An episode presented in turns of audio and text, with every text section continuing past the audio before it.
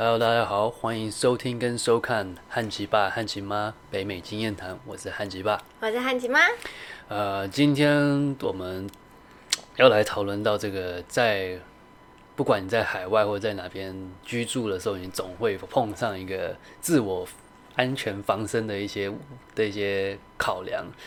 那因为我们昨天就是开始在看一部韩剧叫《Sweet Home》，对吧？然后那部韩剧的中文名字我们 不太清楚，但是它整个内容似乎是就是也是末日题材，然后大家就是为了求生存，然后呃要就是想办法保护自己，然后因为它都是在一个大楼里面，场景都在一个大楼。所以我们就开，昨天我跟汉吉妈就开在想说，嗯，如果哪天如果是我们碰上这种情况，或者是说平常我们自己本身在生活上的一些自我保护，对，那有也因为这个呢，就那我跟汉吉妈就开始在，呃，就是看说，哎，例如说我们常听到说什么电击棒啊，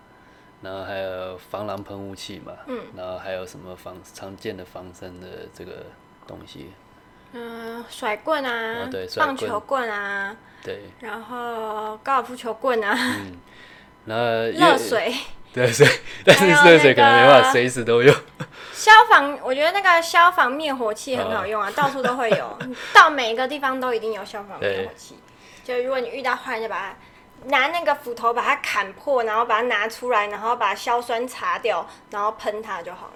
对，但是就是像我们就是平常想到的这些防身哦，每个国家每个国家都有它的一些法规在。例如说像，呃，就汉吉曼那时候提的，就那天就问问我说，哎，这个加拿大这边我们能不能合法持有这个那个叫电击棒、电击棒跟喷雾器、防狼喷雾器？那后来我们去查了一下，有关电击棒呢。电击棒后来因就是之前那时候你说，因为那时候那个什么事有一个难民，他就是在过海关的时候，因为他不会讲英文，然后也不会讲法文，加拿大的就是海关就请他不要动，可是因为他听不懂，然后他可能就很想要证明什么吧，然后他就一直动，然后就一直要从他包里面掏什么证明，就他就被活活电死。他好像是被不知道几个海关一起就活活电死，因为他们觉得他要拿武器之类。对，然后也因为这一件事情，后来电击棒这个部分，现在就是你除非是执法人员，或者是有特殊的执照，你才能持有。然后在美国的话，是有分说，呃，多少伏特的是需要有制造，然后多少以下是不用。但是在加拿大这边，我们查了一下，它似乎是全部禁止。然后你唯一能合法携带的防身物品。就是那个小的那种折叠的瑞士刀，然后另外一个就是那个甩棍，就是那种棍棒类，但是它棍棒类当然也有要求，说是在长度多少内的。那这是我们刚刚去查到的。那至于防狼喷雾器，越像我们过去在台湾的话，防狼喷雾器是几乎很容易买得到的东西。然后后来我们去查了一下这边，呃，先不说全加拿大，先以我们所居住的这个 Ontario 这个安大略省这边的法规，那种所所谓的那种小瓶的随身携带的防狼喷雾器 pepper spray 是违法的。可是那种大的，他们那种大的是针对，例如说你去露营，或者遇到熊啊或者什么这种攻击性的动物，这种大的是合法。对，可是那就随身在你的车子里面放一个帐篷跟一个巨大防狼喷雾器。对，然后如果你被警察抓，你就说我正要去露营。对，这个这个在这个在很多我们像我们在我们那时候在研究这个法规的过程的时候，其实就有发现很多这种，就是像就有人举例，我那时候在 Reddit 上面看到有人写说。呃，你如果是放在车上的防身，你可以带棒球棍，但是棒球棍旁边后车厢你要摆一个棒球手套跟棒球。对，你要去打球，不然就是蓄意的想要拿棒球棒出去伤害别人，不可以。然后包括汉吉妈也有讲说，那个高尔夫球杆旁边也要放放高尔夫球。对对，你不然只能放杆，要球也要有。对，刚刚讲到这些，其实就是嗯，但不是要鼓励大家去钻这些。漏洞，但就是以就是说你防身之外，当然要就是保护自己。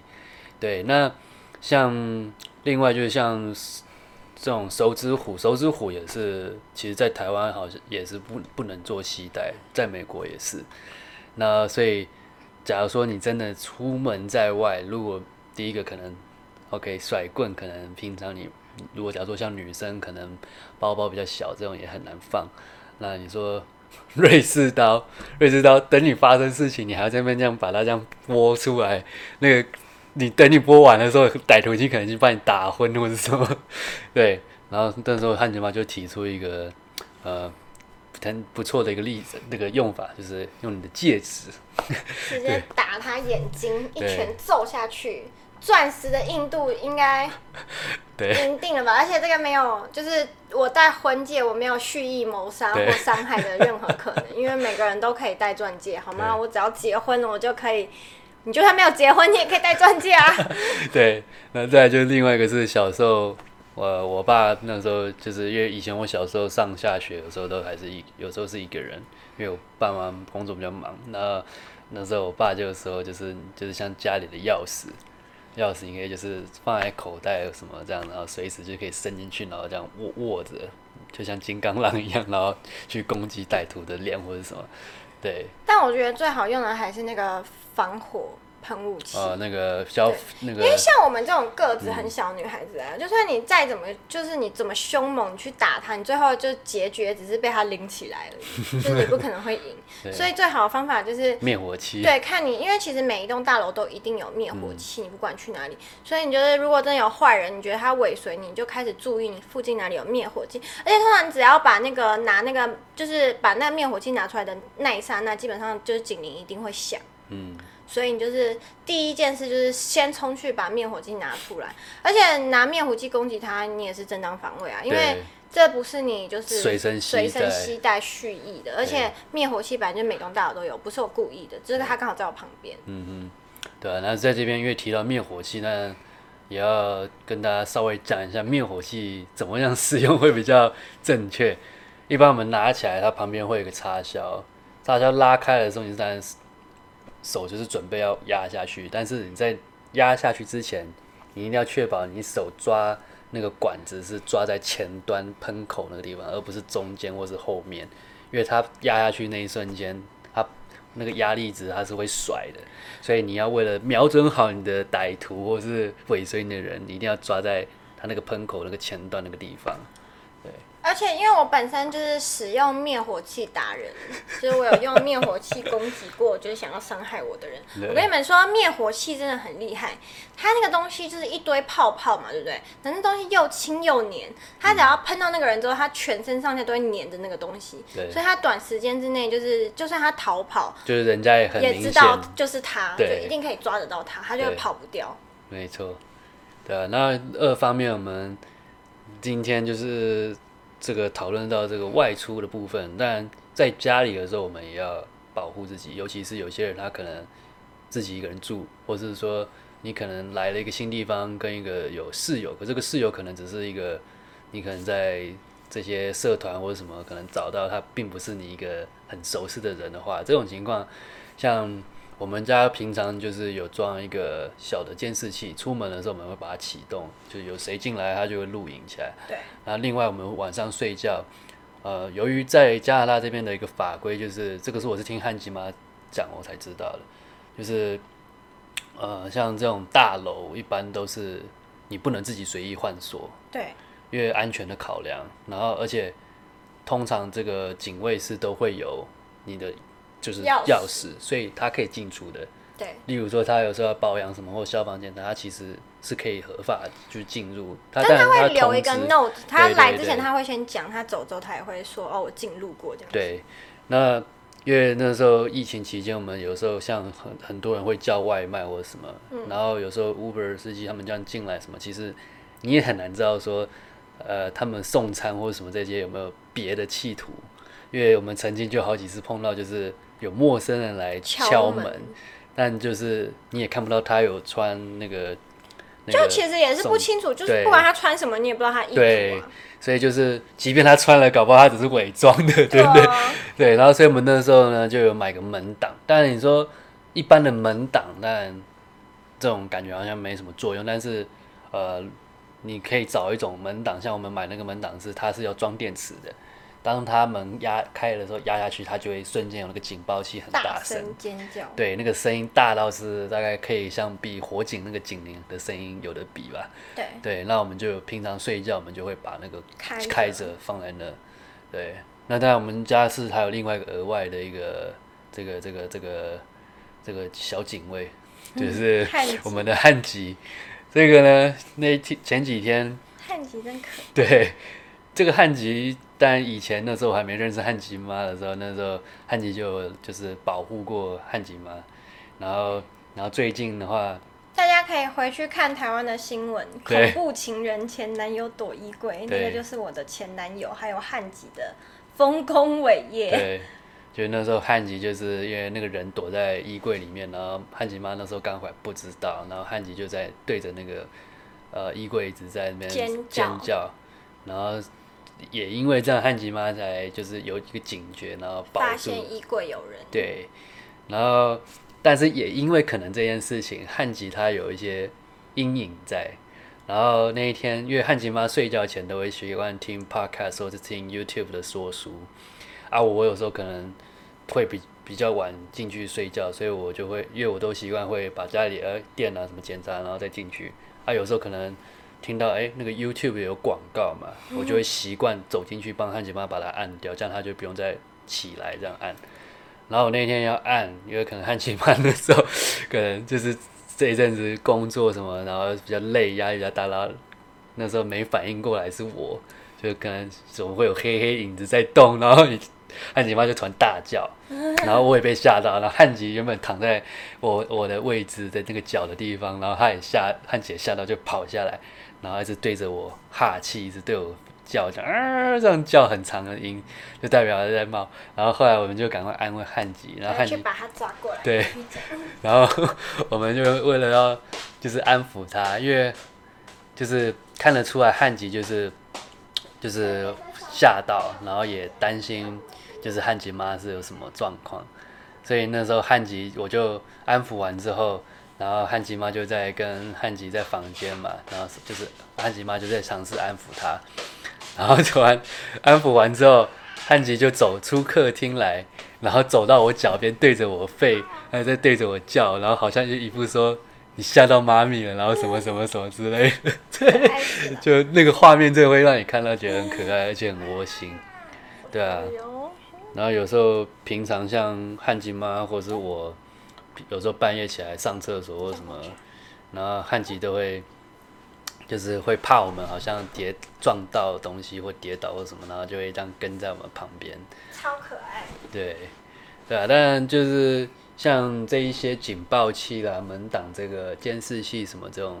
就是大家可以考虑，就是放在家，就是有个备着也好。不管你今天是住在哪，其实多个这样子也比较安全。那尤其如果假如说你是一个人住，或者说你有室友的话，当然就是保护自己重要吧，对不对？我是建议女孩子千万不要跟别人什么分租，因为我之前，除非如果你能力许可，如果你真的就是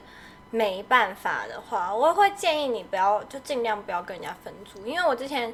就听过好多这种什么分租去外面租房子。我以前在洛杉矶的室友，他有一天在睡觉，然后他的室友就不知道为什么突然就一直。因为他们就是一个分租一个房子嘛，然后那个室友就一直一直要把他的门要咚咚咚咚咚咚要把他们撞开，然后就一直敲他们，然后他就觉得他室友他他觉得他室友应该是要强奸他，然后他就非常害怕。是，然后我也有听过，就是之前有一个女孩子，就这个我不认识，这是朋友的朋友，她 home stay，然后她被她 home 爸性侵害，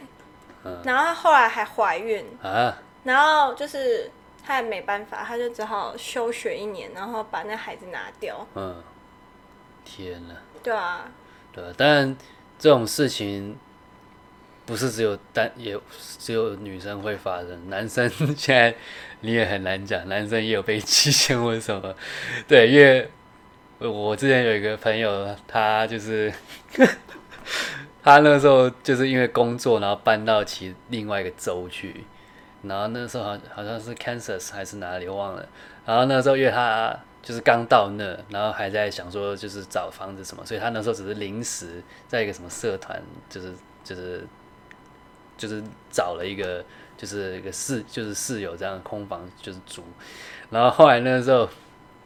他跟我讲说，他室友超恐怖的，他室友好像是 gay 还是什么。但是这边我要讲清楚，我对 gay 是没有什么任何的排斥或什么。然后这个完全是这种每个人每个人个人行为。他那个时候就是说，他晚上睡觉，那个人会站在，就是把他房门打开，然后站在那边看着他睡觉一整个晚上，好恶哦，超恐怖的。然后他后来就是。大概不到一个月，他就赶快找找到一个另外房子，然后他就赶快搬走。我以前在台北第一次租一个房子，在忠孝东路上，然后我自己一个人住。我房东的儿子也有拿钥匙开我的门过，超恶的。然后我就在里面，我就想说干干嘛？然后他就他也看我在里面，他要赶他他本来要跟我讲话，他好像开门很兴奋跟我讲一件什么事情，然后突然我骂他脏话，他好像发现他做错了什么事，他就跑出去。然后我想说，看什么原因你可以开我的门？对啊，就是你要。找你讲话或是干嘛，起码要就我没有那么熟，好吗？对啊，就是这个会吓到人家。对啊，不管是多熟识的，也是也是很。就是你只是我的房东哎，凭什么开我的门呢？是啊，在我家哦。但我虽然最后是没告他啦，我只是觉得哇塞，怎么会这样？呃，对，还有一个讲到这个钥匙，因为我们刚刚讲到说加拿大这边他们是规定你不能随便换锁，就是你如果是这种大楼的这一种，那当然有些人会。可能没有待过这里，会觉得会担心说，哎，这样是不是万一有心人士，如果哪一天他要来干嘛，其实你都也没法控制。那我那时候就后来有看到有一家公司，他们在做一种钥匙锁，它是可以直接沿用你本身的这个钥匙孔，但是只是说，如果有人开钥匙。或是什么时候，你手机会收到一个讯息，就你如果在外面，当然就会收到讯息。然后你也可以设说，呃，你睡觉的期间，如果有人开门，然后他就会响那个警报，哎，或者说他会送那个讯息，就是你的紧急联络人或什么，就是这个也是给大家一种参考。如果假如说你是住大楼，而不是那种独栋的 house 啊，或者什么的一种，这个话也是一种方案，就是因为你不能换锁嘛，但是你可以沿用锁，但是。它外观看起来还是一样，只是说它就里面就有一个呃电子的装置，就是跟你的手机 WiFi 这样连线这样子。最好就是在家里进门用一个广角摄影机，可以清楚的照到谁进来，然后干了什么，这样会比较好一点。当然当然。因为之前就是闯入我家的那个衣柜男，嗯，他也摄影机也照到他一路从外门进到楼梯，进到电梯，但因为他进来我家没有摄影机，所以我就对他没辙。简单来讲的话，可以像我们家一样，就是全套的 门，就是警报器门挡，然后跟摄影机都有。对，现在我们就只差锁而已。但是锁因为那个我们现在的这些机，这些我们其实讲实在，其实还蛮够用。就光那些门挡、警报跟那个监视器，其实这两个基本其实就已经很足够保护你。对，那当然你说家里当然也会，就是你要。就是想一下，就是说，哎，有一些可以防身的东西，可能被放在，例如说你房间睡觉能容易取得到地方，这个也是一种。我是建议，如果是独居女生的话，最好家里有一个热水壶。嗯嗯。然后，如果真的遇到什么坏人闯入的话，直接拿热水壶泼它 最快。但你要确定你的热水壶够热。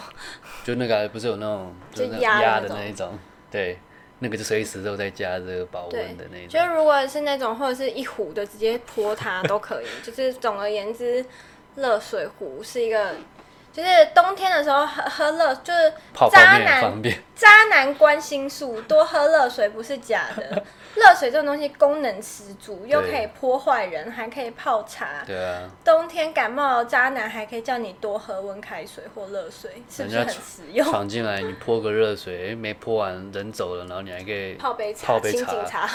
清静 放，就是冷静一下，或是泡个泡面消愁一下。对，但是如果你是，如果他闯进你家，你拿热水泼他的话，基本上你不会有什么罪。对，因为他已经擅闯民宅。对，没有他擅闯民宅，如果你拿刀插。他的话，可能就是法律上你还是有问题。哦，嗯就这个人不管进到你家是什么原因，你都不能伤害他，是，对啊，除非他要伤害你。嗯，但这种情况就是有摄影机的话，就是一个很好的，就是他至少你可以记录当下整个来龙去脉。如果万一有什么争议的话，对啊，可是这也就是最好还是拿热水瓶啊，不要拿刀插它。对，刀也可以啊，就是如果你真的要拿刀插它的话，对不对？嗯，你就要先准备好一把刀，然后把它推到那个刀上。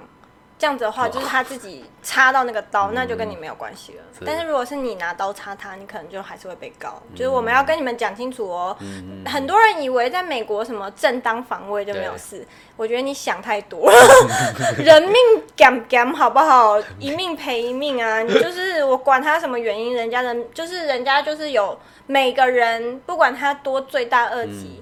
在欧就是欧美的世界里面，他们都有他们都有人权，他们都有对，所以你不就算他是抱着想要伤害你的心情来的，你也不能够觉得那我就要给他死。当然这些我们讲这当然有一些是参考参考，啊大家不要真的效仿，但基本的就是你还是要看一下你们所住的州的这些法规，因为每个州每个州它可能在定义这个防身武器的这个规定都不一样，所以大家还是要去做一下你们自己本身所居住的州这些的法规，就是要做一下功课。那我们这边的案例就是是以我们 An- Ontario 安大略省的这个为举例子这样子。对，那我们今天呢这一集就先到这，那我们之后就是下一集再跟跟各位见面。那你如果想要看到影像的呢，就请到 Phoebe 啊 P H O E B E，然后空格 A H，然后就可以看到我们的这个每一次的 Podcast 的录影。记得打开小铃铛订阅，然后留言点赞。没错，然后这样我们就有继续有动力继续经营这个新的内容。那你如果是平常开车睡觉，跟汉吉妈一样，就是睡觉时，哎，会想要听个 podcast 说说什么，那你们可以到下这个 Spotify，然后 Google Podcast、Apple Music 这边可以去听得到我们的 podcast。但台湾朋友，如果你们有一些早期喜欢用 KKBox 的，也有我们在 KKBox 上面的 podcast 也有上架。那一样就是都是搜寻汉吉爸、汉吉妈北美经验谈。那我们今天就先到这，那我们下集见，拜拜。